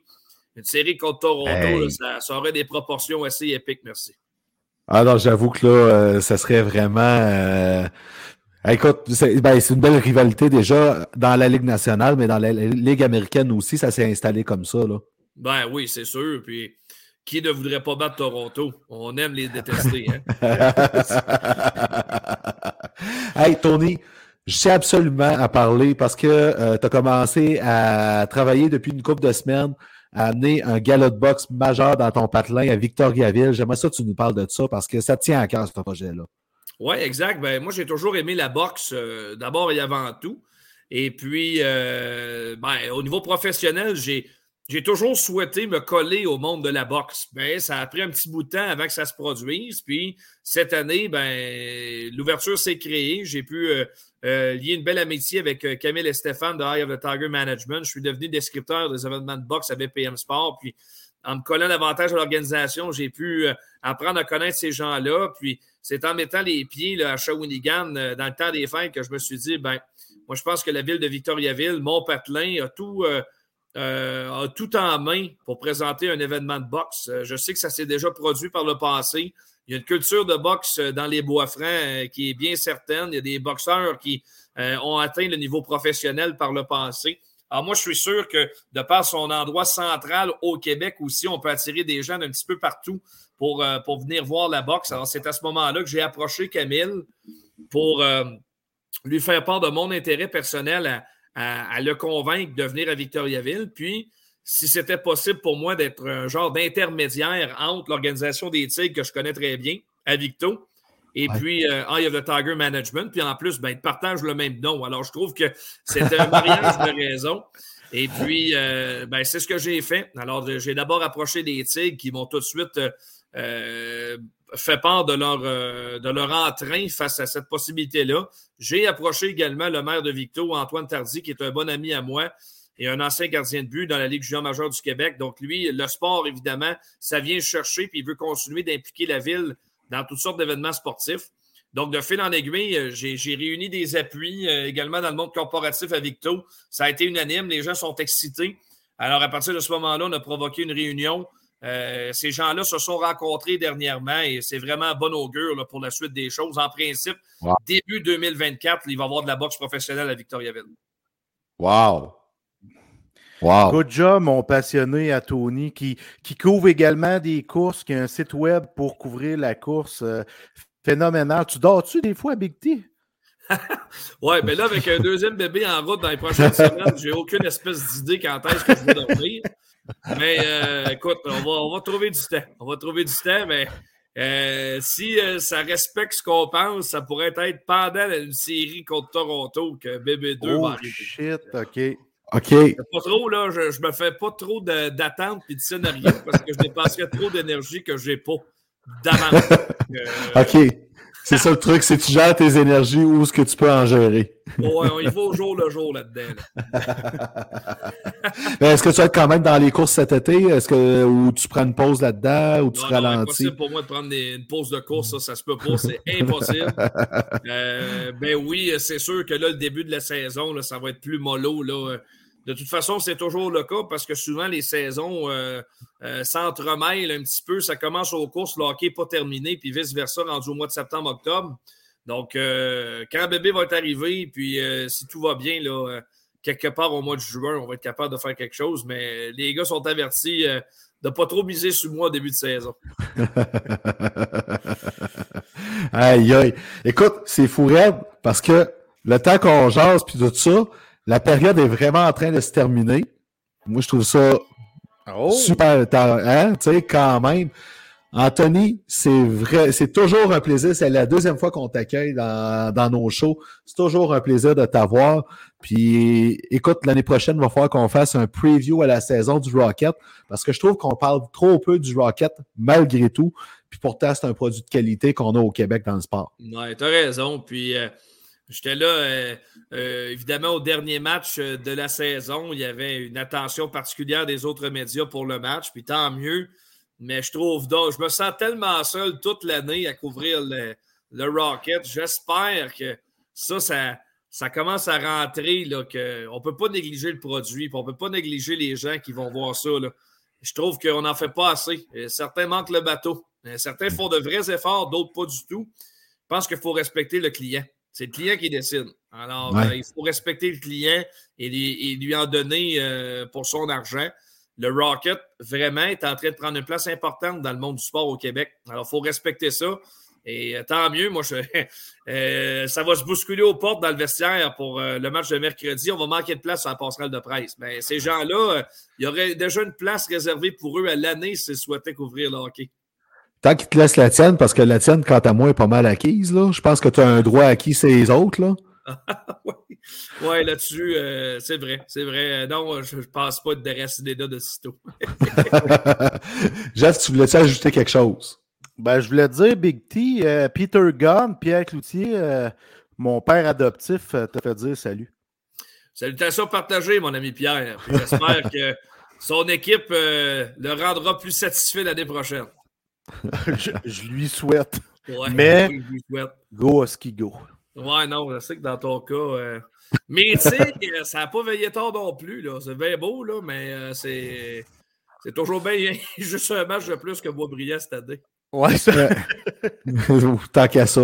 Tu sais, rendu là. Merci, Anthony. Jeff, cette semaine, j'ai pas mis de quoi, qu'est-ce qu'on surveille dans la Ligue nationale, quoi que ce soit. C'est trop évident. Euh, c'est les séries éliminatoires. Fait qu'on est vraiment rendu à la conclusion. Merci à tous ceux qui nous ont aidés à partir le show. Je le dis à chaque semaine, mais je trouve ça important de reconnaître ces personnes-là qui ont mis un peu de temps pour nous en arrière. Donc, Ariane qui a fait notre image de marque, Mike avec le vidéo, Stéphanie Dubuc avec la chanson thème qui est toujours aussi écœurante. Il y a Billy aussi avec le, site web. Écoutez, c'est toutes des choses qui font une petite différence pour nous autres, puis on est super content de ça. Jeff. Ben, merci à tous nos abonnés. Merci Big T. C'est toujours un plaisir. On va te ramener, ça c'est officiel. Puis euh, on est content que vous nous appuyiez de la sorte. On sort chose euh, la semaine prochaine. Même pas ce même heure. Donc, on se revoit lundi prochain pour voir si on était dans le champ avec nos prédictions euh, de la première ronde à ce jour. Puis voir si le Canadien me fait mentir en étant plus occupé que je pense. Mais je pense qu'on va surtout parler du Rocket de Laval lundi prochain. Merci tout le monde. On se revoit la semaine prochaine. Salut tout le monde.